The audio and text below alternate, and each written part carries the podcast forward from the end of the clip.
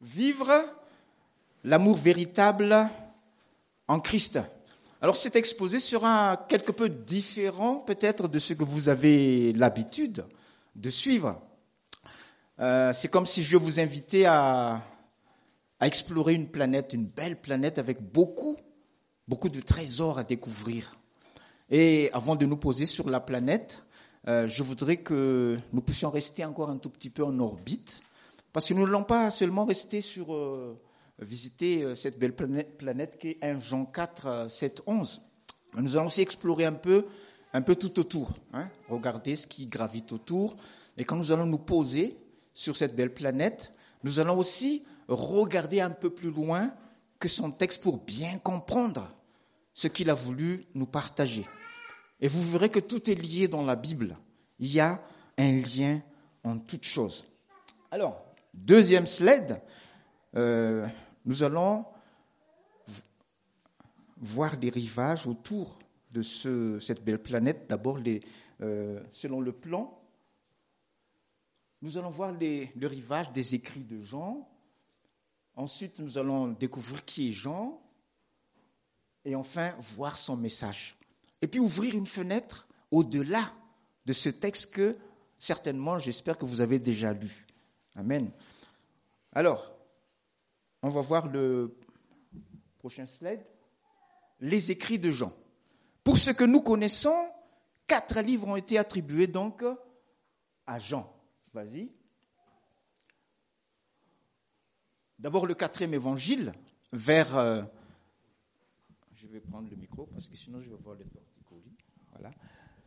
après 75, et il semble avec l'aide d'un secrétaire. Ensuite, les deuxième et troisième épîtres de Jean, avec toujours un secrétaire, vers 90 après Jésus-Christ. Ensuite, le premier épître après 90 et le livre de l'Apocalypse après 95. Et tout de suite, vous avez remarqué certainement, mais pourquoi donc le premier épître et le troisième épître? Voilà, quelqu'un va me dire encore, je ne comprends pas ce que Johnny dit là encore. Hein. eh tout simplement parce que à l'époque où on a voulu rassembler les écrits bibliques pour en faire un canon, eh bien, quand on a découvert que ça c'était, nous allons voir tout à l'heure, c'était pas facile, mais quand on a découvert que c'était Jean qui les avait écrits, on ne savait pas encore exactement quand est-ce que il l'avait écrit. Mais il y avait une, une, habitude, donc, euh, lorsque les gens rassemblaient euh, les écrits bibliques, c'est que on met toujours en avant ce qui est le plus volumineux. Et donc, comme le troisième épître qu'il a écrit était le plus volumineux, qu'est-ce que j'ai dit là? Oui, il est le plus volumineux, donc c'est pour ça qu'il est devenu le premier épître dans votre Bible. Mais en réalité, donc, quand on a su après que ça a été écrit après 90, donc c'est le troisième épître en fait. J'aimerais tellement... oui. Voilà. Merci Anna. Je vais répéter, hein. nous avons largement le temps. Quand on a rassemblé les écrits, on ne connaissait pas encore euh, quand est-ce que ça a été écrit. On savait juste que c'était Jean qui les a écrits. Et l'habitude, à ce moment-là, que ce soit le Nouveau, l'Ancien Testament, on met toujours en premier les écrits le plus volumineux. Et comme euh, euh c'est le premier épître qui a le plus de pages, c'est pour ça qu'il est devenu le premier épître dans notre Bible. Mais quand on a su après, quand est-ce que ça a été écrit, en fait, c'est le troisième que Jean a écrit. D'accord? Voilà. Comme ça, vous repartirez, euh, vous, ne, vous serez, comme on dit, moins, moins, moins bête. Excusez-moi. Voilà. Donc voilà les, les quatre écrits hein, que Jean que Jean a écrit, et les deux derniers, donc, euh, c'est lui qui, les a écrits euh, personnellement. Prochain slide, deux réalités encore à retenir. Euh, une par rapport aux dates, nous l'avons déjà un peu abordé, et deux par rapport aux auteurs. Le mot qui est le plus approprié pour les datations, c'est le mot approximatif. Oui, en effet, ces messieurs, quand ils ont écrit, euh, la plupart d'entre eux, non seulement ils n'ont pas signé, mais ils n'ont pas daté. Ils ont écrit, et parce que c'était à ce moment-là pour les gens qui les connaissaient, qui étaient autour, quand, lorsque vous envoyez un SMS, vous ne signez pas toujours. Vous envoyez un SMS, on sait qui, qui l'a écrit. Sauf que plus tard, quand on va découvrir le SMS, on ne sait pas qui c'est. Et donc à ce moment-là, euh, on a partagé les, les écrits. Et puis, ils se, ils, ont, ils sont commencé à se dire, mais ce serait intéressant quand même que plusieurs puissent euh, avoir ça parce que c'est vraiment inspiré par le Saint-Esprit, justement. Alors ils ont commencé à copier les originaux. Puis ils ont commencé encore à se dire, mais il faudrait quand même qu'il y en a plus. Donc ils ont commencé à copier les copies. Et de fil en aiguille, on a des copies de copies et de copies de copies de copies de copies. Et avec le temps, on a commencé à avoir des problèmes quand on a voulu les rassembler. Heureusement qu'au début, vous voyez là au fond ce qui est écrit? On, peut agrandir? Parce que là, si je dois... Oui, je, vais le lire, oui, mais déjà que vous puissiez le voir. Merci, euh, Gers. Oui, tu... même un tout petit peu peut-être. Euh. Sinon, euh, ceux qui sont au fond, approchez-vous. Hein. Approchez-vous pour ne pas... Ouais. Et je vais essayer de lire quand même, mais...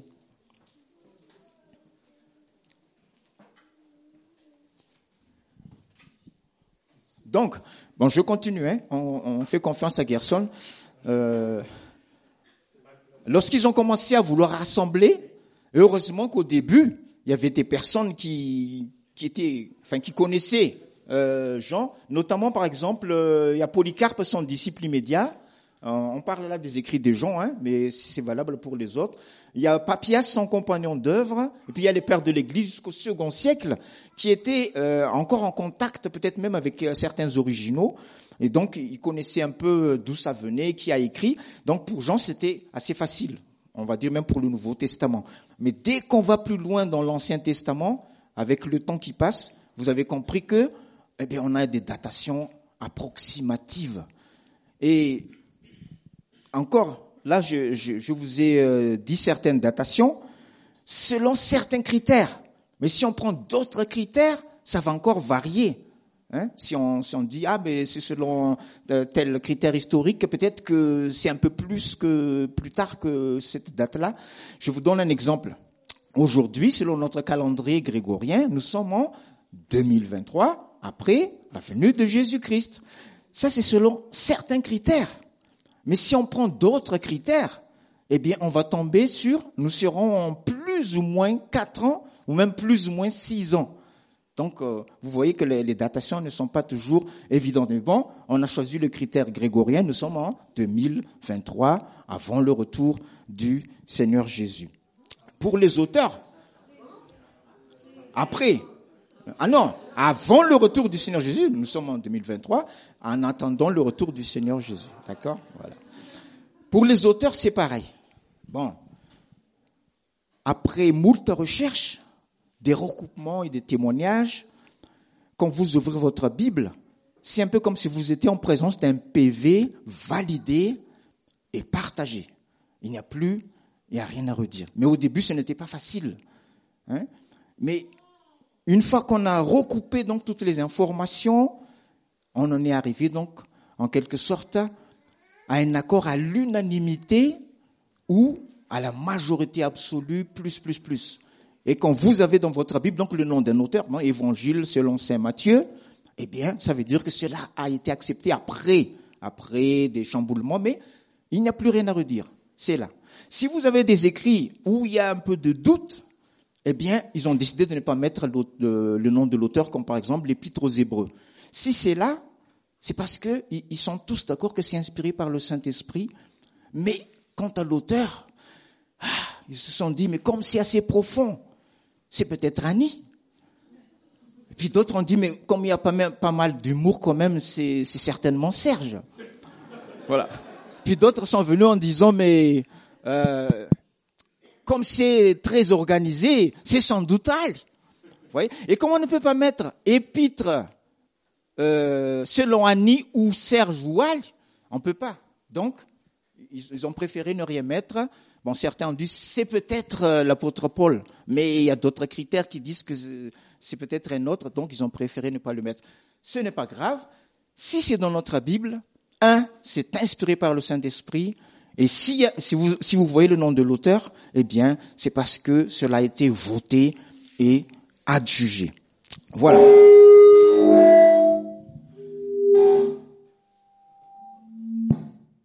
Qui est Jean?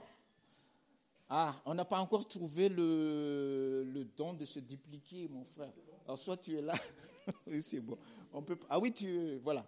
Oui, tu peux le faire de là. C'est formidable, la technologie, vraiment. Hein. Voilà.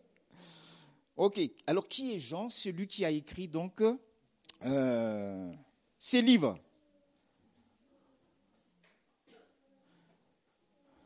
Alors, vas-y, continue, oui. Donc nous voyons, vous connaissez certainement euh, qui s'appelle, euh, enfin qu'il est le fils de Zébédée, n'est-ce pas? Mais est-ce que vous connaissiez le nom de sa mère? Eh bien,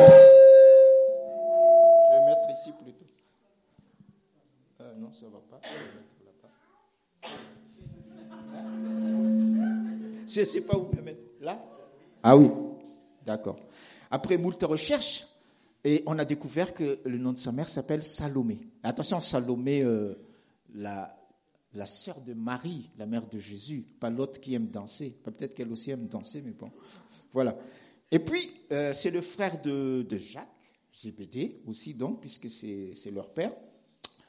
Et enfin, c'est un témoin oculaire de la vie de Jésus. Et la particularité de Jean, contrairement par exemple aux trois évangiles synoptiques, c'est que euh, dans les évangiles synoptiques, ils peuvent euh, écrire sous l'inspiration du Saint-Esprit quelque chose qu'ils ont entendu euh, de quelqu'un d'autre. Mais Jean, lui, n'a écrit que ce qu'il a vu et entendu personnellement. C'est pour cela que dans l'évangile de Jean, vous ne verrez pas certains récits qui se trouvent dans les évangiles synoptiques, eh, parce que soit il ne l'a pas vu, donc il n'a pas voulu le raconter, ben, soit qu'il ne l'a pas retenu. Ça bloque Il y a une suite Ah ben voilà, et attends, reste là, reste là, c'est important.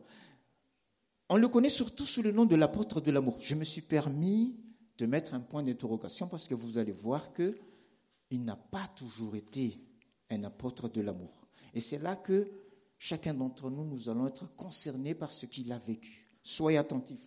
Prochain slide. Il y a un nom dans la Bible grecque, Boanerges. Ça veut dire fils du tonnerre. C'est ainsi qu'on surnommait Jean et Jacques. Pourquoi? Peut-être à cause de leur caractère ou de leur tempérament, mais surtout nous voyons à cause d'une pratique bizarre. Prochain slide. Ah oui, là, c'est là, c'est là. On va le lire. Euh, si vous avez votre Bible, Luc 9, verset 51-56. Quelque chose de vraiment curieux. Et qui m'a fait dire que c'est pour cela peut-être que certains disent que les Malgaches descendent, ou certains malgaches descendent des juifs. Mais lisez plutôt, lisons plutôt. Luc 9, 51, 56. Ça se déroule ou je vais lire dans ma Bible? Je vais lire dans ma Bible. Ah, c'est bon. Lorsque le temps où il devait être enlevé du monde approcha, Jésus prit la résolution de se rendre à Jérusalem. Il envoya devant lui des messagers qui se mirent en route et entrèrent dans un bourg des Samaritains pour lui préparer un logement. Mais on ne le reçut pas parce qu'il se dirigeait sur Jérusalem. Les disciples Jacques et Jean, voyant cela, dirent, Seigneur, veux-tu que nous commandions que le feu descende du ciel et les consume? Jésus se tourna vers eux et les reprimanda, disant, Vous ne savez de quel esprit vous êtes animés, car le Fils de l'homme est venu non pour perdre les âmes des hommes, mais pour les sauver. Et ils allèrent dans un autre bourg. Vous vous rendez compte? Ce qu'ils ont demandé au Seigneur Jésus. Ils n'ont pas dit, je vous fais remarquer, hein, ils n'ont pas dit, Seigneur, est-ce que tu veux commander que le feu descende du ciel et les consume? Parce que le Seigneur peut tout. Mais ils ont dit, veux-tu que nous commandions que le feu descende du ciel et les consume? C'est-à-dire qu'ils le savaient, que peut-être qu'ils le pratiquaient. Mais là, il n'attendait que le feu vert du Seigneur pour en profiter, pour le faire. C'est pour cela que je dis que peut-être que certains malgaches qui savent faire ça, hein, enfin, on, m'a dit aussi, j'ai jamais vu. Et vous savez ce que le Seigneur a dit? Il était très fâché. Hein. Dans d'autres versions, il a dit réprimanda sévèrement parce qu'il a dit vous ne savez de quel esprit vous êtes animés. Ça n'est pas l'esprit du Seigneur. Si vous connaissez un malgache qui fait ça, dites-lui vite, repens-toi parce que ça n'est pas l'esprit du Seigneur. Le Fils de l'homme est venu non pour perdre les âmes des hommes, mais pour les sauver. Déjà, nous commençons à introduire cet amour de Dieu. nous allons voir le principe de Jésus. Quand il appelle,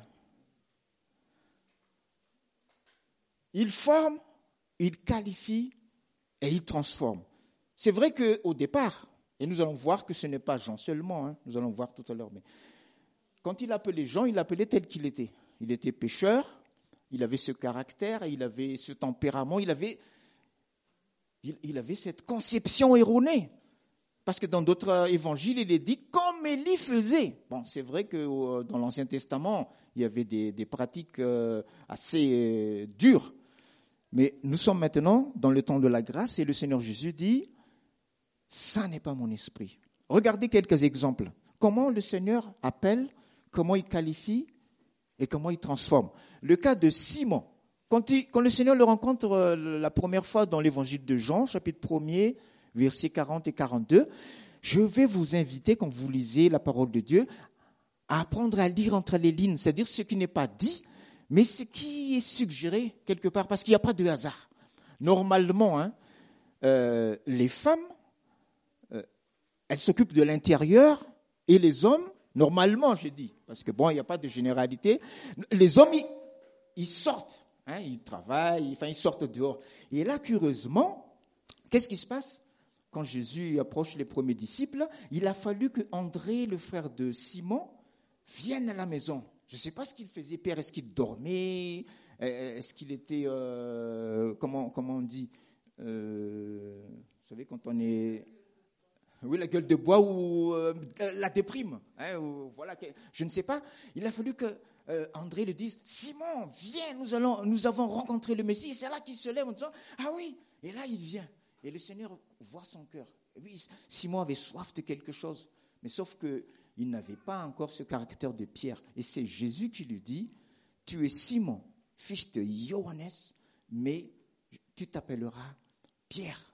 Quelque chose de nouveau va commencer pour lui. Et nous allons voir que euh, cette nouvelle réalité ne s'installera qu'après que son Seigneur et Maître allait être livré.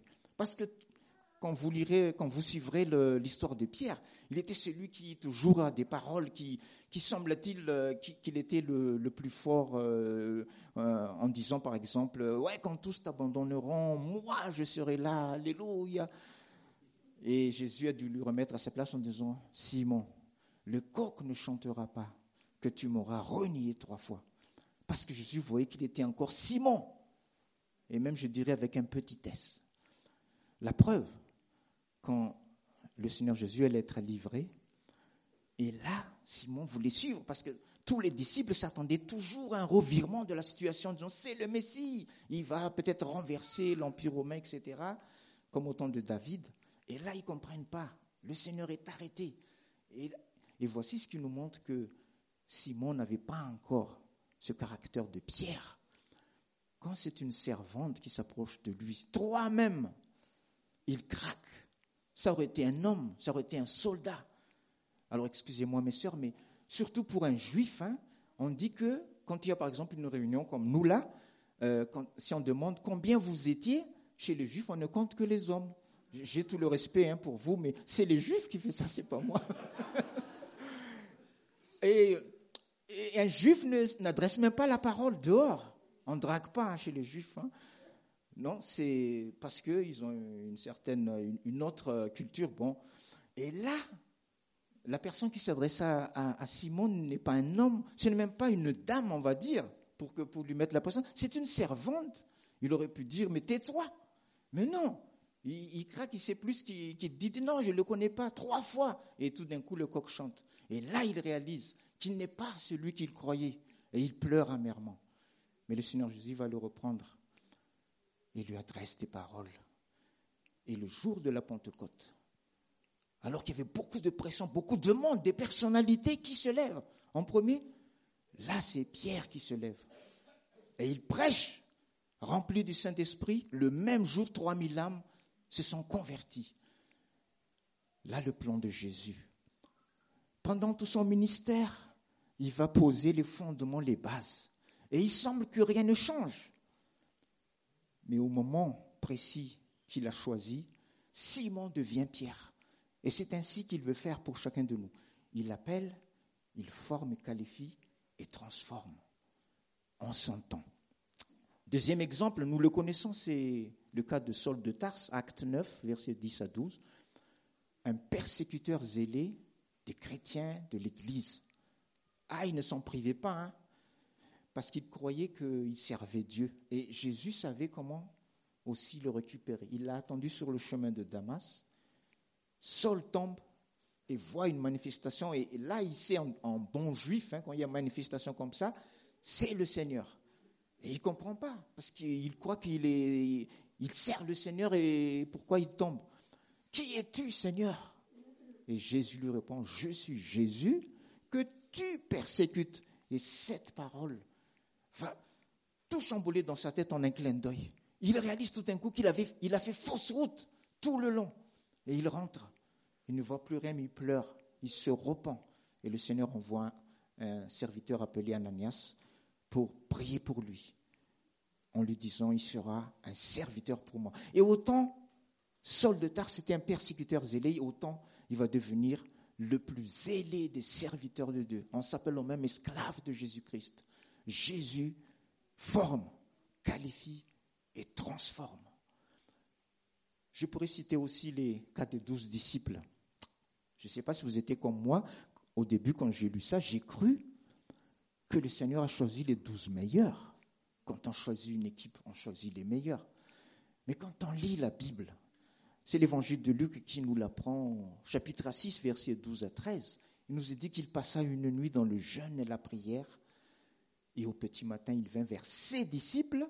Il y en avait plus que douze, mais il en choisit douze pour faire symbolisme avec euh, les douze tribus d'Israël. Et ces douze, mes amis, la suite des événements nous montre que ce n'étaient pas les meilleurs, mais c'était ceux qui avaient le plus besoin de son assistance, ceux qui avaient le plus, euh, qui relevaient le plus de défis. Je vous cite, euh, on a cité le cas de Simon, le cas de Jean et Jacques. Il y a Judas. S'il y a Judas, c'était certainement pas les douze meilleurs. On pourrait citer aussi Thomas, l'incrédule. Et par contre, après la résurrection, qu'est-ce que le Seigneur fait? Là, il va appeler cette fois-ci Jacques, son frère ou son cousin, lien de parenté de toute manière, qui n'était pas parmi les douze, qui ne l'a pas suivi. Mais Jacques qui va devenir un pilier de l'Église. Et tous les experts qui lisent l'épître de Jacques, ils ont vu que Jacques connaissait très bien la loi de Moïse, la culture juive, hébraïque, et aussi la langue euh, grecque dans laquelle euh, le Nouveau Testament a été écrit. Petite parenthèse, j'aime bien faire des, fenêtres comme ça. Est-ce que vous saviez que les Juifs ont perdu la, pratique de leur langue hébraïque pendant l'exil? C'est là qu'ils l'ont perdu. Avant, ils le parlaient. 70 ans à, passer là-bas, à ne plus le pratiquer, à ne plus faire les offices religieux. Ils ne le parlaient plus. Ils ont parlé araméen au temps de Jésus et le grec qui était le plus parlé à cette époque-là. Il n'y avait que quelques initiés qui le parlaient encore. Et quand la diaspora juive en Alexandrie ont voulu avoir la parole de Dieu, on a dépêché 70 sages, répétez, 70 sages, 70 sages. Voilà. C'est pour cela que leur Bible s'appelle la Septante, 70, et leur Bible, l'Ancien et le Nouveau, était entièrement écrit en grec. Bye bye l'hébreu. Quand il y a une famille malgache qui va en France, rien que la seconde génération, s'ils ne parlent pas, s'ils parlent pas du tout malgache à la maison, déjà leurs enfants ne parlent pas malgache. Hein. Alors imaginez 70 ans après. Donc euh, voilà, je ferme la, la parenthèse. Jésus appelle, forme, qualifie et transforme. Et c'est ainsi pour nous également. Peut-être que vous pensez que vous êtes les meilleurs je ne sais pas si dans votre famille, vous êtes le seul converti, vous pensez, ah donc j'étais le meilleur. Non, c'est vous les plus pires. voilà. Quand il y a des recherches de quelqu'un qui, euh, a fait euh, du mal dans la ville, la gendarmerie, les policiers devraient commencer à enquêter à la CIM francophone. Parce que c'est nous les plus pires. C'est pour ça que le Seigneur nous a appelés. Qui a déjà lu euh, La croix et le poignard de David Wilkerson? Levez la main. Ah, quand même. Ceux qui n'ont pas lu, je vous le suggère. Euh, David Wilkerson, c'est son témoignage. Voilà, la croix et le poignard. Et bon, brièvement, euh, il avait reçu l'appel de Dieu pour aller prêcher dans les bas-fonds où, régnait même la, guerre des gangs. Donc c'était un défi remarquable. Donc il était allé là-bas, armé de sa seule Bible et de sa foi. Euh, il a dû arriver tard le soir parce qu'il a dormi dans sa voiture. Et le matin, bon déjà, il n'y avait plus de roues sur sa voiture, les quatre roues, whoop, c'est parti. Mais heureusement, Dieu est bon, il y avait une église à côté, donc il est allé, s'est présenté, euh, le pasteur et sa famille, les frères et sœurs l'ont soutenu, et l'ont aidé à trouver donc les, ses chefs de gang. Donc il est allé. Et il a rencontré les, deux chefs de gang. Il a partagé son projet en disant, voilà, je voudrais vous partager la bonne nouvelle. Et nous allons choisir un lieu, une date, et j'aimerais vous inviter. Et curieusement, l'autre a accepté en croyant que eh bien, quand tu auras fini de parler, eh bien, nous, on va régler les comptes à l'autre gang et toi aussi avec. Et l'autre aussi a dit pareil. Oui, on va venir, mais pour régler leurs comptes et toi aussi avec. Et il a dit, j'accepte. Euh, en rentrant, il prie, Seigneur, c'est ton affaire maintenant, ils ont accepté. Le jour J, tout est prêt, la Bible, les Nouveaux Testaments partagés, euh, la porte de droite pour un gang, la porte de gauche pour un gang, les voilà qui rentrent, qui se regardent en disant, toi, c'est toi que j'ai choisi. Toi, c'est toi que j'ai choisi. Et David prêche. Il prêche. Et quand il finit, il baisse les yeux. Et tout le monde s'attend. Et quand il va finir, tout le monde va se lever. On entend effectivement des bruits de chaises, mais pas de cris. On entend des sanglots par-ci, par-là. Et puis ça bouge, mais pas pour se taper, pour s'enlacer. Et tout le monde se convertit par la puissance du Saint-Esprit. Et vous savez qui Dieu a appelé pour être son serviteur à plein temps, le pire de tous, l'un des chefs de gang, Nicky Cruz, va devenir un évangéliste à plein temps. Dieu appelle les pires. Désolé si je vous ai déçu par cette parole. Mais ce n'est pas fini. Il nous transforme. C'est pour ça que je suis là. Ok. Nous, euh, slide euh, suivant que oui, on va regarder comment Jésus a transformé Jean. Alors, quand j'ai lu, euh, tu peux remettre, euh, oui, tu mets Quand, j'ai lu La Croix les pour la première fois, c'est le premier livre que j'ai lu d'une traite. Mais bon, à la fin, vous savez, la chair, je n'étais pas encore converti, la chair bif en disant, ouais, mais c'est bien, mais ça c'est en Amérique. en Amérique, j'ai lu des bandes dessinées, toujours des choses formidables. Mais un jour, quand j'ai rencontré ma future femme, justement, elle me racontait des miracles. Le serviteur de Dieu euh, qui, qui prie et pendant je ne sais plus combien de jours, alors que les médecins ont dit il faut couper la jambe. Lui, il a pris, il a dit non, attendez. Et la jambe était guérie. Alléluia. Et puis, euh, un autre témoignage assez récent encore, hein, c'est euh, quelqu'un de la famille qui, partage avec ma femme qu'il y avait une, mère de famille qui avait la foi ce n'était pas dans la Séhim, pour nous montrer que Dieu est le même. Il, exauce et il, euh, il, fait justice à son Saint-Nom. Et cette femme avait la foi, mais son mari se moquait d'elle. À chaque fois qu'elle allait à l'église le dimanche, il trouvait toujours des mots, vous savez, qui blessent. Ouais, au lieu de se réunir, aller à la plage en dansant. Bon. Euh, et, la femme, euh, évidemment, elle, euh, elle, supporte. Et un jour, inspirée certainement par le Saint-Esprit, elle lui a dit, si au moins tu venais une seule fois, tu verras la gloire de Dieu. Et l'autre, comme les chefs de gang, il a mordu en disant, ah ouais, eh bien allons-y alors, en espérant qu'il va se moquer. Et vous savez ce qui s'est passé?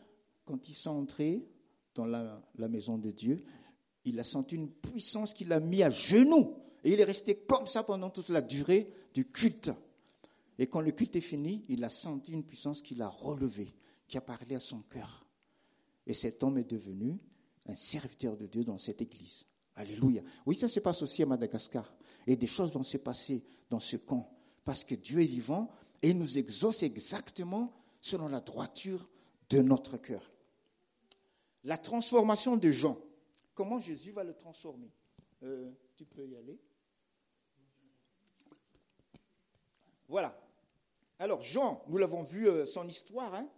il n'a pas très bien compris pourquoi Jésus ne voulait pas lancer la foudre sur ce bourg des Samaritains. Mais Jésus place les fondements. Et là, vous savez ce qui s'est passé à la croix? Vous savez, le, même, c'est pas seulement pour nous malgaches, mais pour tout le monde, c'est important les paroles d'un mort ou d'un futur mort. Jésus lui demande de prendre soin de sa mère. Et ça, ça va transformer Jean. Quand on s'occupe de la mère du Seigneur, euh, on n'invoque pas le tonnerre. Hein. Je ne sais pas vous, mais si vous vous occupez d'une personne âgée, euh, il faut aller avec des fleurs ou, des enfants.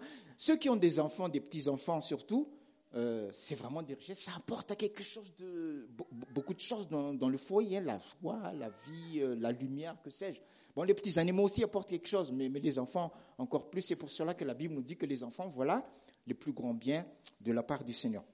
Et en prenant soin de sa mère, de Philonégus, Jean va ressentir l'appel de s'occuper des sept églises d'Asie. Vas-y, euh, voilà, les sept églises d'Asie. Tu continues. Et puis, quand la persécution arrive à Jérusalem, que tout le monde s'enfuit, Là, l'Esprit du Seigneur commence à agir dans, le cœur de Jean. Qu'est-ce que lui fait? Il reste à Jérusalem pour s'occuper des affligés et des malheureux. Et il va devenir l'un des piliers de l'Église. Il va rencontrer l'apôtre Paul pendant le, premier voyage missionnaire de ce dernier. Alors, je ne sais pas qui a inspiré l'autre, mais Paul aussi va parler de l'amour de Dieu, sa largeur, sa longueur, sa profondeur, sa hauteur. Et de fil en aiguille, euh, l'apôtre Jean va devenir exactement l'apôtre de l'amour, le dernier image. Il hérite enfin du surnom de l'apôtre de l'amour. Tout le monde a vu son témoignage. Le tonnerre oublié loin derrière. Surtout qu'à cette époque, euh, comme je vous ai dit, c'était le grec qui était le plus parlé. Donc Jean connaissait euh, la mythologie grecque, les philosophes grecs. Euh, pour lui, Dieu, c'est quelqu'un. Mais là, il a oublié. Et quand il écrit ces épîtres-là, nous allons y voir, c'est dans cet esprit-là. Il était déjà transformé quand il écrit euh, l'Apocalypse, l'Apocalypse de Jean. Prochain slide, on, va euh, brièvement regarder ces lettres qu'il a écrites. Euh, qu'est-ce qui fait la différence entre l'évangile et les épîtres? Eh bien, les épîtres, c'était des écrits apostoliques sous forme de lettres. Normalement, ils étaient antérieurs aux évangiles, sauf ceux de Jean qui a été écrit après. Et ça s'est généralisé à partir du IIIe siècle avant Jésus-Christ. Et puis, à partir du 1er siècle avant Jésus-Christ, c'était les lettres ouvertes, c'est-à-dire qui, tournaient, qu'on partageait comme les propagandes romaines. On s'inspirait de ce qu'il y avait. Et c'était adressé surtout à des églises particulières pour des questions doctrinales ou pratiques ou à des individus ou des sujets de grande importance et aux chrétiens en général. Prochain slide, nous allons nous pencher sur ce message de Jean, 1 Jean 4, 7 à 11. Lecture. Vous pouvez suivre dans votre Bible si vous ne le voyez pas. 1 Jean 4, 7 à 11. Et je vais vous demander déjà de relever le, d'après vous, ce qui est important, la pensée principale, le mot qui revient, le passage qui vous a frappé ou des questions ou remarques. On va rester un petit moment ici.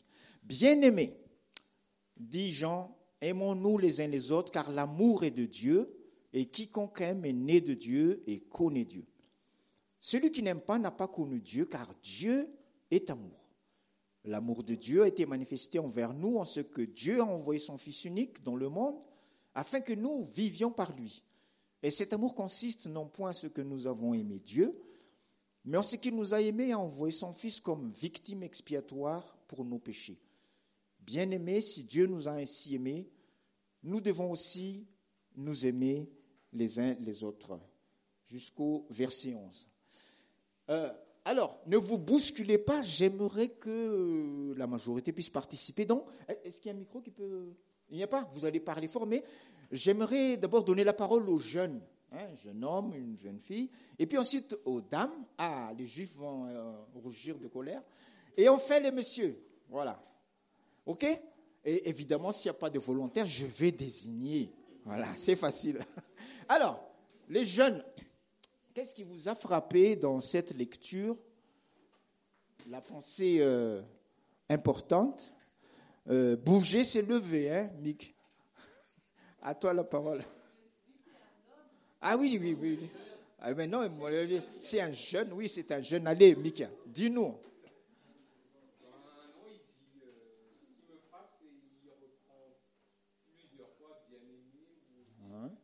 Bien aimé, oui, plusieurs fois. Donc c'est quelque chose qui, le touche. Hein. Oui, merci Mickey. Quelqu'un d'autre parmi les jeunes? Oui, Olive Oui, qu'est-ce qui te frappe là? Voilà, si on n'aime pas. Euh, oui, merci. Euh, les dames maintenant? Merci les jeunes. Il y a des dames dans l'avion? Oui, il y a une dame au. Oui. Oui Oui. Les uns les autres. Voilà. Merci. Euh, quelqu'un d'autre? Oui, ici, à droite, à ma droite. Sandy. En fait, dit aimons-nous les autres. Nous devons nous aimer. Et euh, c'est une question, peut-être il s'est disputé avec lui. Euh, différent avec la personne. du coup, il dit on doit s'aimer. Voilà, il faut toujours demeurer dans l'amour. Merci. Les hommes, oui, encore une dame. Oui. Euh, prends le micro. Prends le micro. C'est une grâce de pouvoir aimer. Comme il est dit au verset 10, euh, c'est Dieu qui nous a aimés en premier. Uh-huh. C'est pour ça que nous pouvons aimer. C'est une grâce qui vient de lui. Oui, Amen. Dieu nous a aimés en premier. Euh, les hommes, vous voulez ajouter quelque chose? Oui, mais c'est pas grave. Ah, j'aimerais entendre quand même un homme tout à l'heure. Hein. J'ai juste remarqué que le verset 7, il reprend exactement au verset 11. Comme il a commencé, il termine. Oui. Bien-aimés, aimons-nous les uns les autres. Oui. Ouais, c'est le célèbre sandwich, là, ceux qui ont entendu parler. On commence par une chose et on termine par aimant, et entre les deux, il développe. Oui, euh, c'est vrai qu'il y a plus de dames apparemment, hein mais bon, il y a quand même quelques hommes. Alors, euh, un homme pour sauver la mise? Ah, Oui, c'est vrai, Lionel. Tu n'es pas qu'un technicien. Tu es le technicien. tu as quelque chose à, nous dire? Qu'est-ce qui t'a frappé?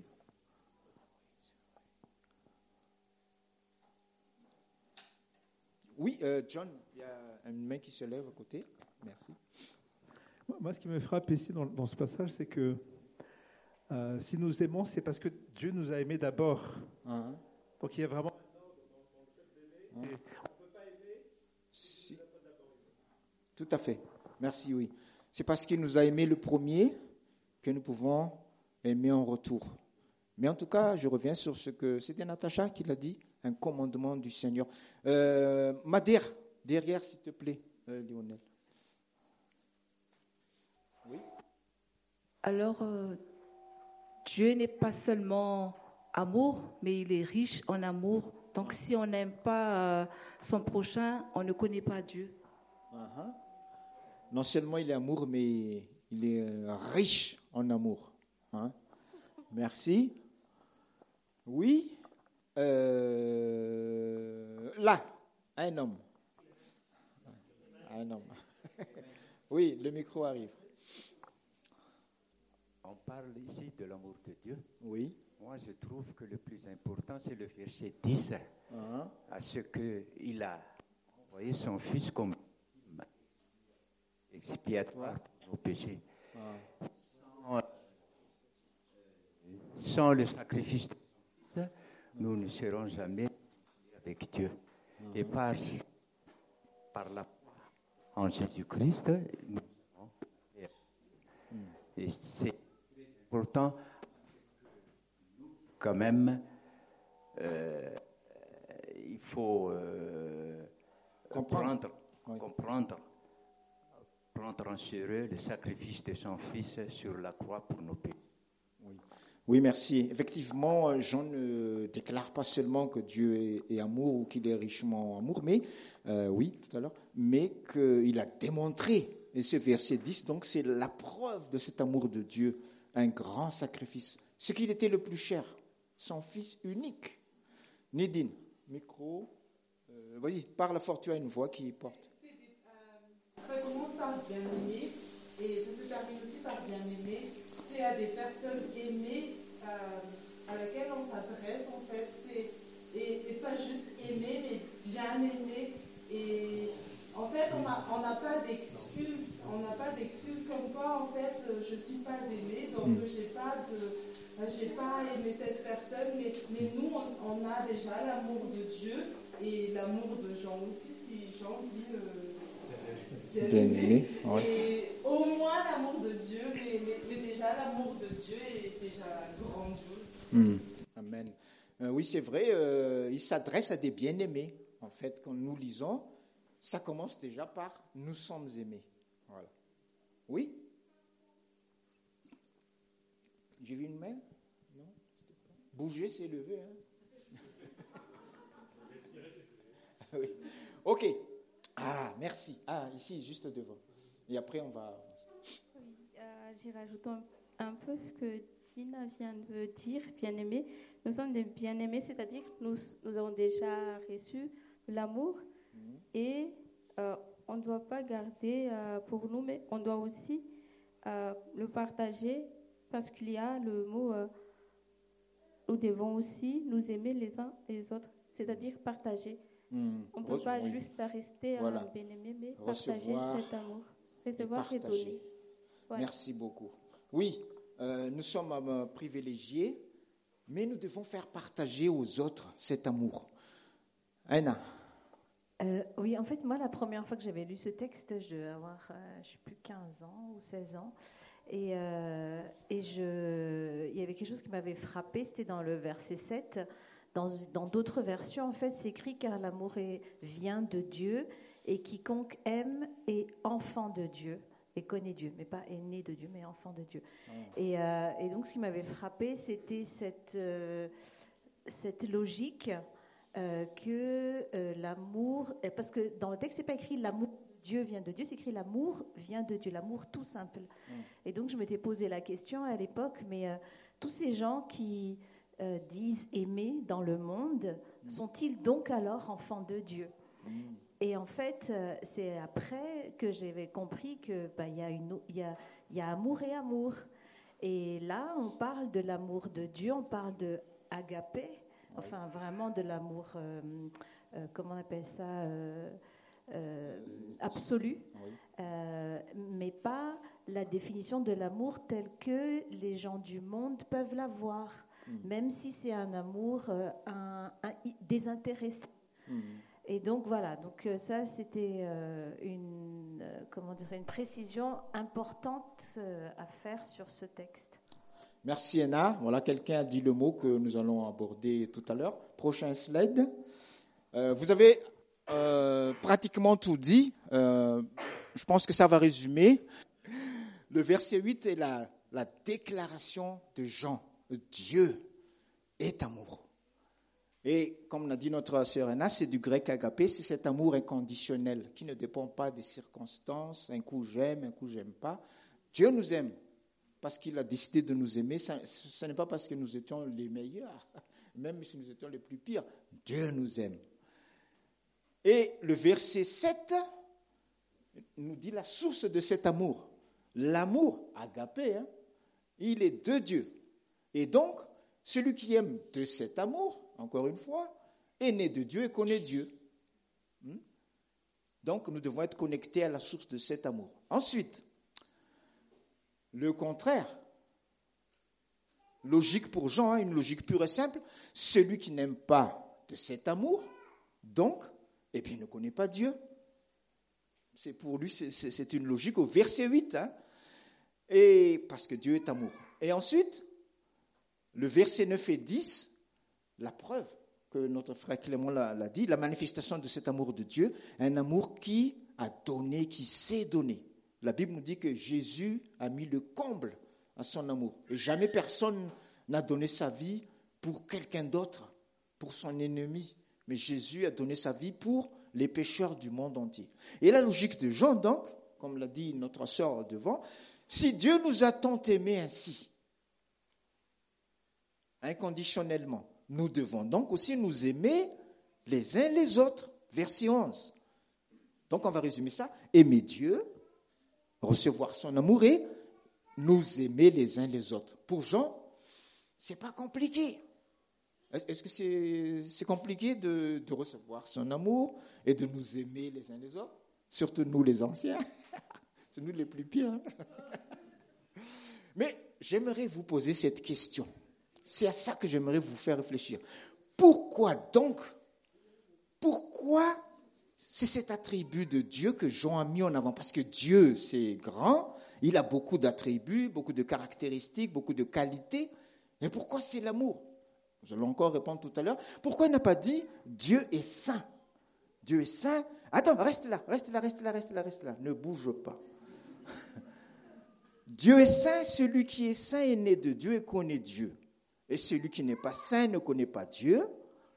La manifestation de la sainteté de Dieu. Si Dieu est saint, nous aussi nous devons être saints. C'est écrit dans la Bible. Parce que je suis saint, vous aussi soyez saints. Ou alors, pourquoi ne pas avoir parlé de la puissance de Dieu en disant Dieu est puissant. La puissance est de Dieu. Et celui qui est puissant est né de Dieu et connaît Dieu. Celui qui, est celui qui n'est pas puissant ne connaît pas Dieu.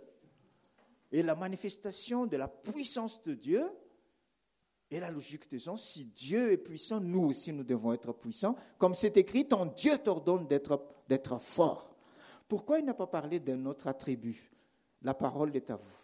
Pourquoi c'est l'amour qu'il a mis en avant? Oui, oui, c'est le plus grand commandement. Euh, oui, Léa. Mais euh, c'est un commandement aussi, la sainteté. Hein. vous, car c'est à cela que le monde comprendra que vous êtes mes enfants. Oui, c'est Jésus qui a dit ça. C'est Jésus. Mais je, veux dire, c'est un témoignage sur le peuple. Euh, cet amour, Dieu ne le montre pas, mais c'est à son peuple de le montrer uh-huh. pour que justement le monde ah oui. En tout cas, oui, Jésus l'a dit. Quelqu'un d'autre? Oui, euh, Bakou et après Sandy à droite. On peut faire des démonstrations de force et de puissance et de sainteté sans amour du tout dans le cœur. C'est sûr. Merci. Peut-être que c'est ce qui a personnellement euh, touché Jean, parce que dans les évangiles, il se qualifie comme étant le disciple que Jésus aimait. Merci, c'est tout à fait ça. C'est Sandy, hein, c'est toi qui as dit en premier, donc je te renvoie l'honneur d'avoir trouvé la, réponse. C'est ce qui a marqué Jean au travers de Jésus. Ce n'était pas tant sa puissance, il guérissait les malades et tout, surtout lui qui aimait le tonnerre. Il a vu en Jésus cet amour et il est devenu ce disciple que Jésus aimait, dans le sens que Jésus lui témoignait cet amour. C'est le caractéristique principal, l'attribut primordial qu'il a vu en Jésus, au-delà de sa puissance, de sa connaissance, de sa sagesse, de, je ne sais quoi. C'est son amour qui était le plus grand dans son cœur. Reste là, hein, ne bouge pas. Oui, voilà. Ça, ça va vite. Mais il y a une deuxième chose que j'aimerais que vous trouviez. Quelqu'un l'a dit par là. Sans quoi cet amour ne serait pas vraiment euh, ce qu'il doit être. J'aimerais que vous le trouviez. En quoi Jésus était particulier? Nous l'avons trouvé. Oui, le Dieu de la Bible. C'est d'abord et avant tout le Dieu de l'amour mais plus quelque chose, comme vous savez, une pièce, euh, j'aimerais que vous tourniez la pièce. Et qu'est-ce que vous voyez derrière? Parce que si c'est juste ça, cet amour, ça risque d'être juste de la gentillesse. Oh, il est gentil ce Seigneur. Oh non. Tournez la pièce. Oui, la, la question, oui. Je disais que nous avions trouvé le caractère principal de Jésus qui a touché Jean. Et c'est pour ça que dans dans son épître, il n'a même plus mentionné, hein, justement, l'autre facette n'a plus mentionné, mais il a mentionné ce qu'il a touché et ce qu'il fallait retenir. Euh, Dieu est amour et nous aussi, nous devons nous aimer les uns les autres. Mais si on ne parle que de ça, j'ai donné un indice. nous risquons juste d'être gentils. Mais il y a une autre facette. Natacha.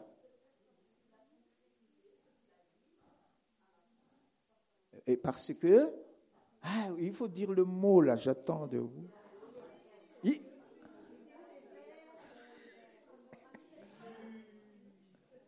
Jésus est euh,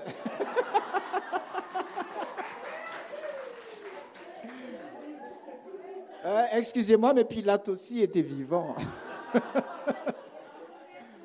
C'est quoi la différence entre Jésus et Pilate hein? Oui? Tu brûles. Allez, je veux le mot là. Parce que Jésus est, il l'a dit. Oui, oui, euh, un, adjectif. Euh, ça chauffe là. Là, ça brûle déjà.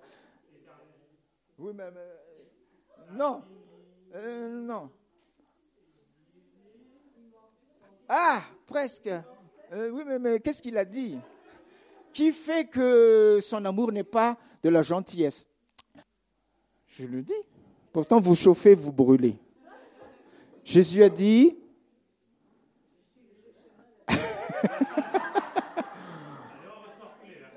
il y a le mot tout.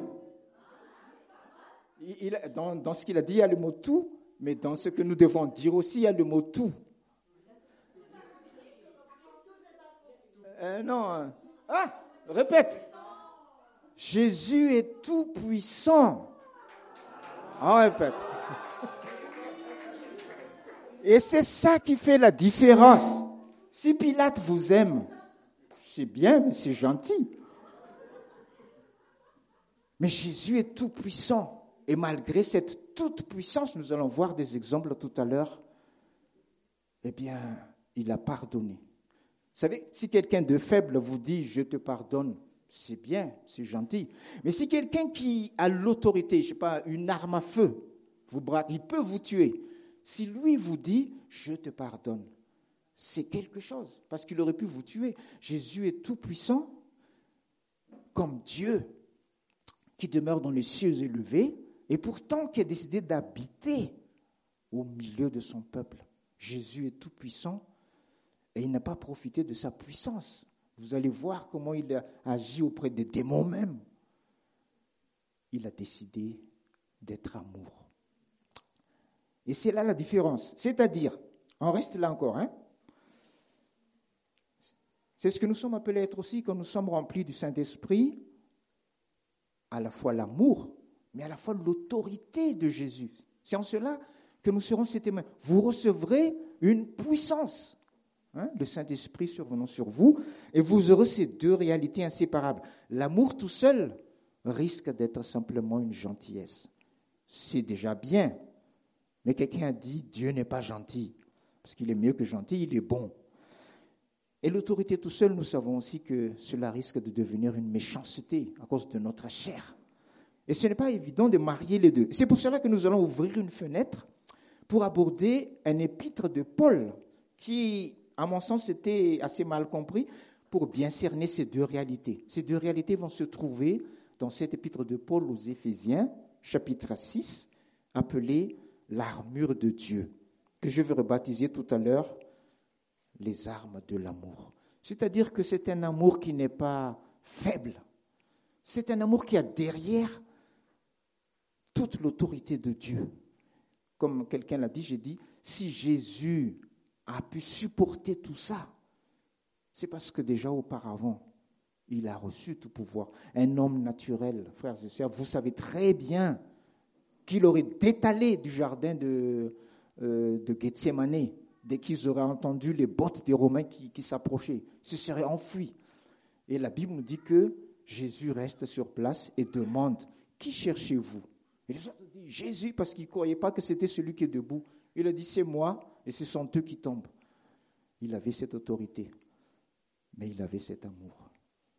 On va lire, relire, je vous inviterai euh, à voir dans votre Bible déjà alors, au travers de ce texte, je voudrais aussi vous vacciner contre l'ivraie d'Hollywood. Parce qu'Hollywood, euh, dès qu'on parle de, guerre ou d'armure, ou de combat, euh, pour eux, c'est la violence, l'attaque, le sang.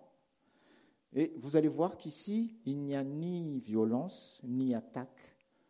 Essayez de relever s'il y a des mots ou des verbes où il y a des attaques. Vous ne verrez que des mots et des verbes de défense. Nous verrons d'autres exemples tout à l'heure. On va le lire. L'apôtre Paul dit, Au reste, fortifiez-vous dans le Seigneur et par sa force toute puissante. Revêtez-vous de toutes les armes de Dieu afin de pouvoir tenir ferme contre les rouges du diable. Car nous n'avons pas à lutter contre la chair et le sang, mais contre les dominations, contre les autorités, contre les princes de ce monde de ténèbres, contre les esprits méchants dans les lieux célestes. C'est pourquoi prenez toutes les armes de Dieu afin de pouvoir résister dans le mauvais jour et tenir ferme après avoir tout surmonté. Il y a une suite, non? Il y a encore une suite? Oui, voilà. Tenez donc ferme. Ayez à vos reins la vérité pour ceinture, revêtez la cuirasse de la justice, mettez pour chaussure à vos pieds le zèle que donne l'évangile de paix. Et prenez par-dessus tout cela le bouclier de la foi, avec lequel vous pourrez éteindre tous les traits enflammés du malin. Prenez aussi le casque du salut et l'épée de l'esprit qui est la parole de Dieu. Faites en tout temps par l'Esprit toutes sortes de prières et de supplications. Veillez à cela avec une entière persévérance et priez pour tous les saints. Reste d'abord sur euh, euh, ce slide. Je vais vous démontrer que dans ce chapitre, il n'y a ni forme de violence ni d'attaque, car c'est l'Esprit de Jésus. Manifester l'Esprit de Jésus, c'est-à-dire cette autorité et cet amour. Prochain slide, où j'ai réintitulé Les armes de l'amour. Et nous allons voir, nous allons prendre un un vraiment les, verbes et les mots, et nous verrons qu'il n'y a que cet esprit de Jésus qui est là. D'ailleurs, une armure, hein, normalement une armure, c'est fait pour quoi? Oui, c'est pour euh, nous protéger. Nous allons voir quelques exemples tout à l'heure. Bon, on va les prendre. Euh, c'est bon? Prochain slide. Et je leur ai appelé les armes défensives de l'esprit ou les armes de l'amour. Fortifiez-vous. Ça va vers nous, hein il n'y a pas d'attaque. Ensuite, revêtez-vous. Pareil, c'est pour nous protéger. Tenir ferme. Ce mot va revenir souvent. Tenir ferme, c'est, tenir une position défensive. Hein. Et le verset 12 nous montre euh, euh, la direction de ce combat. Mais par contre, de quelle manière? Pas de manière d'attaque, comme on dit, mais il dit prenez. Prenez, c'est sur nous. Ensuite, il y a résister. Résister, c'est aussi défense tenir ferme toujours, après avoir tout surmonté. C'est toujours dans le sens de résister. Tenez donc ferme. Et vous rendez la vérité pour ceinture. Revêtez la cuirasse de la justice. Euh, reste un peu sur ça. À quoi ça sert une cuirasse? Oui. Alors je voudrais m'adresser aux petits malins. que euh, ah, avec ma cuirasse, je peux sauter sur quelqu'un, mais ce n'est pas dans cet esprit euh, ici. Et ici, la cuirasse, c'est vraiment pour nous protéger des attaques. Oui, suivant. Mettez, mettez, pour nous protéger toujours. Alors, les petits malins qui pensent qu'ils peuvent botter le derrière de quelqu'un avec ses chaussures, ça n'est pas dans cette optique-là ici. D'accord? Mais pour que nous soyons animés d'un zèle que dans l'évangile de, de paix, n'est-ce pas? Prenez toujours le bouclier. Ah, on va s'arrêter un peu pour les petits malins. Pour ceux qui ont trop regardé Captain America, ici on ne lance pas le bouclier, frères et sœurs. Non, non, ici le bouclier sert à éteindre. Voilà, pour toujours pour protéger. Bon, euh, les Avengers, c'était en d'autres euh, lieux, en d'autres circonstances. Voilà ce que je voulais dire. Bon, d'autres circonstances, peut-être. Mais, mais ici, la démonstration, c'est pour nous protéger. C'est le bouclier de la foi. Ensuite, prenez toujours le casque. Alors, pour ceux qui ont trop regardé Zidane donner un coup de boule, on ne donne pas de coup de boule avec ce casque. C'est le casque du salut. C'est-à-dire que c'est nous qui sommes protégés. D'accord? On ne donne pas de coup de boule à quelqu'un. Ah Je sens quelqu'un venir en disant Ah, mais il y a l'épée, donc à l'attaque, les amis. Euh, je vous signale que c'est l'épée de l'esprit. N'est-ce pas? Quelqu'un a dit que euh, l'esprit des prophètes est soumis aux prophètes. C'est-à-dire que c'est lié. Là, ce n'est pas l'esprit de Zézabel, hein. ce n'est pas l'épée de Zézabel. Hein. L'épée de Zézabel, c'est pour ça qu'Élie a voulu s'enfuir quand il a senti que Zézabel a pris son épée. Oula Il, s'est enfui. Mais ça, c'est l'épée de l'esprit, c'est-à-dire l'esprit de Jésus ou de euh, l'épée de Saint-Esprit. Et comment on symbolise le Saint-Esprit? Par une colombe. Et c'est l'épée de la colombe qui est la parole de Dieu. Je voudrais ici féliciter Radou, mon frère, parce que au dernier vendredi joyeux, ils ont parlé de l'armure de Dieu. Quand il est arrivé sur cette épée de l'esprit, il a dit, hein, hmm, hmm. voilà, il a très bien compris. Bonne continuation, mon frère. voilà. C'est l'épée de l'esprit. D'accord? C'est lié. Donc, tel est l'esprit, telle est l'épée. Ceux qui pratiquent le, sport des épées disent que l'épée, en fait, n'est que le prolongement de celui qui le manie. Si celui qui le manie est, euh, on va dire, euh, méchant, l'épée sera méchant, il sera couvert de sang. Mais si celui qui le manie est noble de cœur, l'épée sera noble de cœur. Et l'épée ne servira qu'à protéger la vie. Jamais ne dégainera pour un rien. D'accord alors, on va les. Non, j'ai déjà dit. Euh, oui, j'ai voulu insister sur ça parce que euh, nous allons prendre quelques exemples où Jésus va manifester cet esprit. Prochain slide. Quand Jésus était face au diable, est-ce que Jésus a cherché le corps à corps avec le diable? Pas du tout. Est-ce qu'il a manié une arme pour euh, combattre le diable? Il était revêtu de cette armure de Dieu, tout simplement. Parce que le diable, ce n'est pas une personne, hein. c'est un, ange, et même plus qu'un ange, c'était le chef des anges. Et donc, euh, et là, j'en profite aussi pour ouvrir encore une petite fenêtre. Il y a des, jeunes, des fois, qui chantent euh, un chant qui dit Oui, j'attaque le diable, je l'écrase. attention, hein, euh, le, diable est comme un lion rugissant. Est-ce que vous avez déjà attaqué un lion, vous, de face? Même un chien qui ne vous connaît pas, hein, pas votre toutou. Moi-même, mon toutou, il veut me mordre ben, parce qu'il est jaloux de ma femme. il y a certaines races, euh, ils sont jaloux. Mais un lion, il ne faut, pas s'amuser à dire euh, au, nom de Jésus, je vais... non, non. Euh, dans des cas particuliers, quand l'Esprit de Dieu agit en moi, nous dit le chant. Mais le, diable, c'est un ange. Et donc, qu'est-ce que Jésus a fait? Écoutons-le. Jésus, pourtant rempli du Saint-Esprit, hein, revint du Jourdain, il fut conduit par l'Esprit dans le désert, où il fut tenté par le diable pendant quarante jours. Il ne mangea rien durant ce jour-là, et après qu'ils furent écoulés, il eut faim. Le diable lui dit, Si tu es fils de Dieu, ordonne à cette pierre qu'elle devienne du pain. Jésus lui répondit, il est écrit, l'homme ne vivra pas de pain seulement. C'est une attaque? On va voir tout à l'heure. Le diable l'ayant élevé lui montra en un instant tout le royaume de la terre.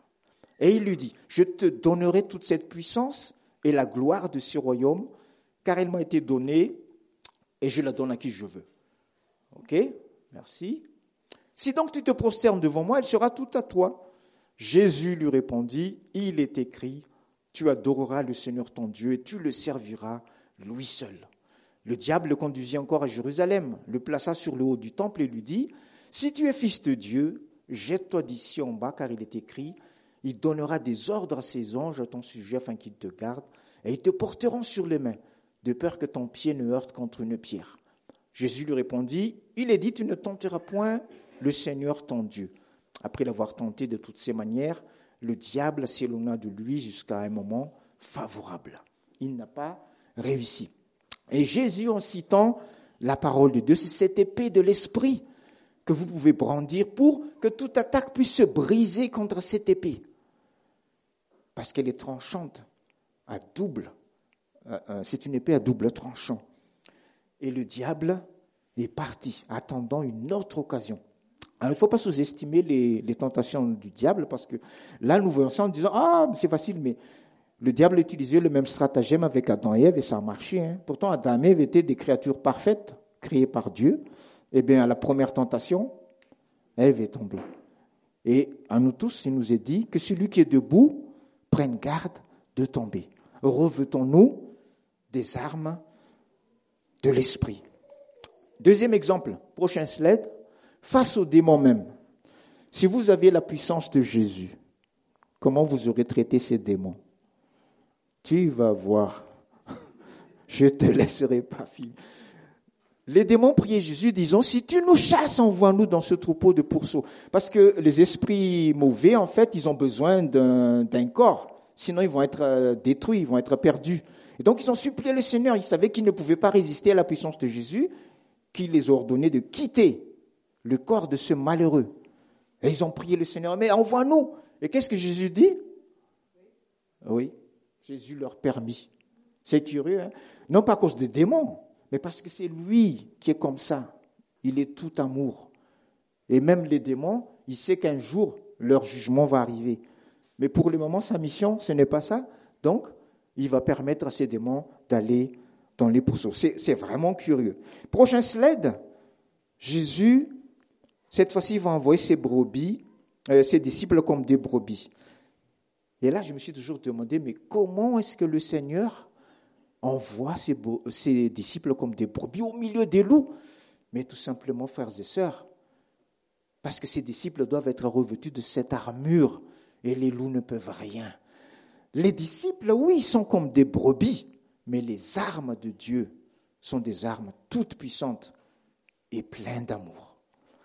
Et un exemple, euh, voilà, je vous laisse euh, lire, mais on peut passer. Hein. Je vous envoie comme des brebis au milieu de loups, soyez donc prudents comme les serpents et simples comme les colombes. Pas de brebis sans défense, mais des brebis ayant l'armure de Dieu, les armes de l'amour. Et je vous donne un exemple qui, est, qui manifeste vraiment ça, c'est le cas de Daniel dans la fosse aux lions. Est-ce qu'il a attaqué les lions? Il était debout, tranquillement, mais il était revêtu de cette armure de Dieu. Et qu'est-ce que les lions ont fait? Ils n'ont pu rien faire. Ils sont restés là. Mais ils avaient faim, hein, parce que dès qu'on a sorti Daniel et qu'on a a envoyé un soldat en plein vol, ils n'ont même pas atteint le sol que les lions l'ont déchiré parce qu'ils n'avaient pas d'armure. Frères et sœurs, si vous êtes revêtus de l'armure de Dieu, l'ennemi ne peut rien contre vous. Parce que non seulement vous serez remplis de l'amour de Dieu, mais vous aurez toute l'autorité de Dieu. Est-ce que le Seigneur n'a pas dit, je vous envoie pour guérir les malades, chasser les démons? Hein? L'amour va nous permettre d'avoir pitié des âmes perdues. Mais Dieu nous donne aussi l'autorité pour les délivrer. Est-ce que vous croyez que Dieu peut vous utiliser hein, avec cette armure de Dieu? Ça s'appelle l'armure de Dieu pour chaque enfant de Dieu. Quand on dit au nom de Jésus, c'est à la fois avec cette autorité, cet amour, qui sont inséparables. Dernier exemple, quand Jésus permet aux disciples d'avoir des épées, ah, je vois les petits malins, cette fois-ci à l'attaque. Bon, je vais le lire. Euh, non, pas encore ça, avant. Voilà, merci. Alors, pour ceux qui connaissent l'histoire, dans un premier temps, le Seigneur avait envoyé ses disciples sans avoir ni de bourse, ni d'épée, ni, euh, c'est quoi déjà? Ni de sac, c'est-à-dire de provisions, hein, de monnaie. Et il leur dit cette fois-ci, il leur dit encore, quand je vous ai envoyé sans bourse, ni sac, ni sandales, avez-vous manqué de quelque chose? Ils répondirent, de rien. Il leur dit, alors suivez bien parce qu'il y a quelque chose que j'aimerais que vous trouviez ici. Maintenant, au contraire, que celui qui a une bourse la prenne, que celui qui a un sac le prenne également, et que celui qui n'a pas d'épée vende son vêtement et en achète une. En effet, je vous le dis, il faut que s'accomplisse encore dans ma personne ce texte de l'Écriture Il a été compté parmi les criminels et ce qui me concerne sur le point de se réaliser. Ils dirent, aussitôt après, hein, je rajoute, Seigneur, voici deux épées. Il leur dit, cela suffit. Qu'est-ce que vous avez remarqué dans cette histoire? Euh, La question pourrait se poser, chercher l'erreur. Euh, qu'est-ce qui cloche là dans cette histoire? Vas-y. Oui, levez la main. Bouger, c'est lever. Quand il dit prenez des épées, achetez des épées. Ouais.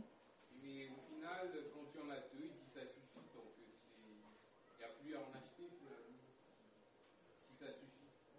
Oui, mais pourquoi ça suffirait? euh, Tu as sauté trop vite le passage. Oui, quelqu'un d'autre euh, Ralentis un peu avant de. Euh, oui? Qui, remarque quelque chose qui cloche là Oui? Oui, tu chauffes.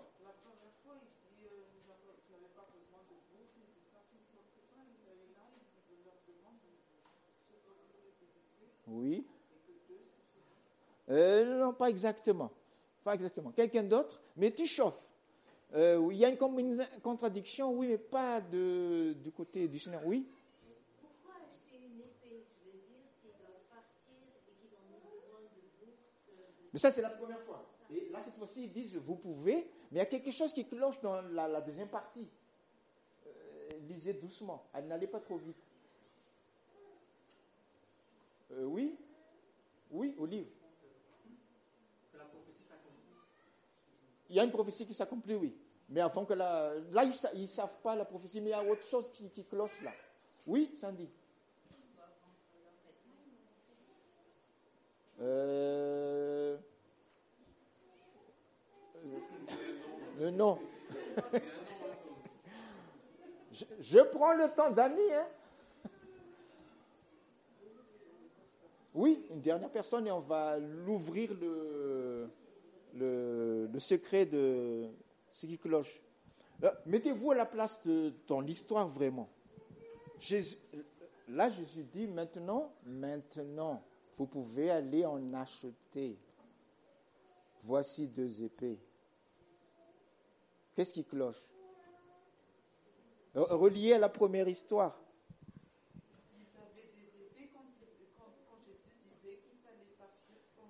Exactement.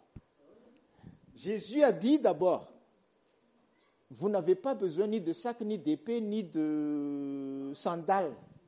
Et au moment, il n'a pas encore dit, c'est là qu'il dit, bon, comme là, vous là, bon, maintenant vous pouvez en acheter. Et là, tout d'un coup, il y en a deux qui disent, voici déjà deux. Il y a quelque chose qui ne va pas là. Qu'est-ce que ça veut dire? Ça veut dire qu'ils l'ont caché, les épées, pendant tout ce temps. Hein? Et justement, si on suit ce que Jésus dit, si maintenant il faut vraiment avoir des épées, vous croyez que deux suffiront? Normalement, si on suit la logique, il faudrait que chacun en ait une. Jésus aurait dû dire, c'est très bien, bon et fidèle serviteur, il nous en manque donc huit, enfin dix. Mais non, il dit ça suffit. Ça aussi, ça cloche. Bon, ça rejoint. Pourquoi? On va ouvrir. Prochain slide. En tant que grand maître, le Seigneur Jésus va faire d'une pierre, d'une pierre quatre coups, hein, dans la prophétie que notre frère Olive a dit. Premièrement, il va d'abord permettre à ses disciples de marcher dans la lumière sans les casser. Il ne va pas les gronder en disant hey, je vous avais dit, ça ne sert à rien. Parce que les moments étaient très critiques, justement, la deuxième raison. Les deux épées étaient déjà là entre les mains des disciples avant que le maître les y autorise, mais ils les ont cachées. En disant ça, ça a permis aux disciples de, d'entrer dans la lumière en disant Ah Seigneur, voici deux épées. Jésus n'a pas grandi, il a dit C'est bien, ça suffit. Oh, ça suffit. Donc si ça suffit, c'est que ça ne sert à rien. Mais bon, ils ont montré. Deuxièmement, en même temps, d'une manière délicate, Jésus leur inculque que même s'ils ont des épées, comme nous l'avons dit, elles ne sont pas finalement vraiment nécessaires ni à rechercher. Parce qu'il aurait fallu une épée à chacun. Parce que réfléchissez, hein, la, persécution va arriver, deux épées ça va suffire. S'il en faut, quoi. S'il en faut, il en faut. Troisièmement, en même temps, d'une manière naturelle, le maître prépare les disciples à plus d'hostilité et à se préparer surtout spirituellement au combat en mentionnant les épées. Quand on parle d'épée, donc, inconsciemment, le message passe que, attention, ça va barder. Et quatrièmement, c'est la prophétie. Le Seigneur accomplit également une prophétie le concernant qui a stipulé qu'il serait mis au rang des malfaiteurs en mentionnant les épées et du fait qu'il allait être livré. C'est vraiment un grand maître. En une pierre, il réussit à faire sa prochaine sled. Oui, en réalité, le Seigneur n'a jamais voulu que ses disciples utilisent la force et la violence. La preuve dans le jardin de Gethsemane, quand Pierre, entre parenthèses, hein, quand, on a dit deux épées, devinez qui étaient les deux qui avaient ces deux épées hein? C'était les fils du tonnerre, évidemment, qui cachaient le tonnerre. Voilà. Jésus dit euh, à, Pierre, quand il s'est servi de l'épée, remets ton épée à sa place, car tous ceux qui prendront l'épée périront par l'épée. S'il fallait vraiment s'en servir, il aurait dû dire bravo, mais c'est pas comme ça, je vais te montrer comment il faut faire. Bouge pas, monsieur le Romain. Il aurait fait. De toute façon, je vais recoller la tête après. Non, il a collé l'oreille et il a grondé en disant Mais tu n'as pas compris, Pierre. Dans le jardin de Gethsemane, il n'a pas appelé ses disciples à l'entraînement aux épées. Attention, les Romains arrivent, voilà comment vous devez faire. Non, ils ont appelé à la prière. Et donc, ils attendent, ah bon, quand est-ce que ces épées? Ces épées, ça suffit, c'est tout. tu l'as montré, ah, tu avais des épées, bon, c'est bien. Ok. Je, me réjouis là, parce que dans le monde où nous vivons, il y en a quand même certains qui suivent ce principe de, de la non-violence. Par exemple, ceux qui travaillent dans la sécurité, vous, savez que les agents de sécurité ne sont pas là pour attaquer, hein. ils sont là pour dissuader l'attaque.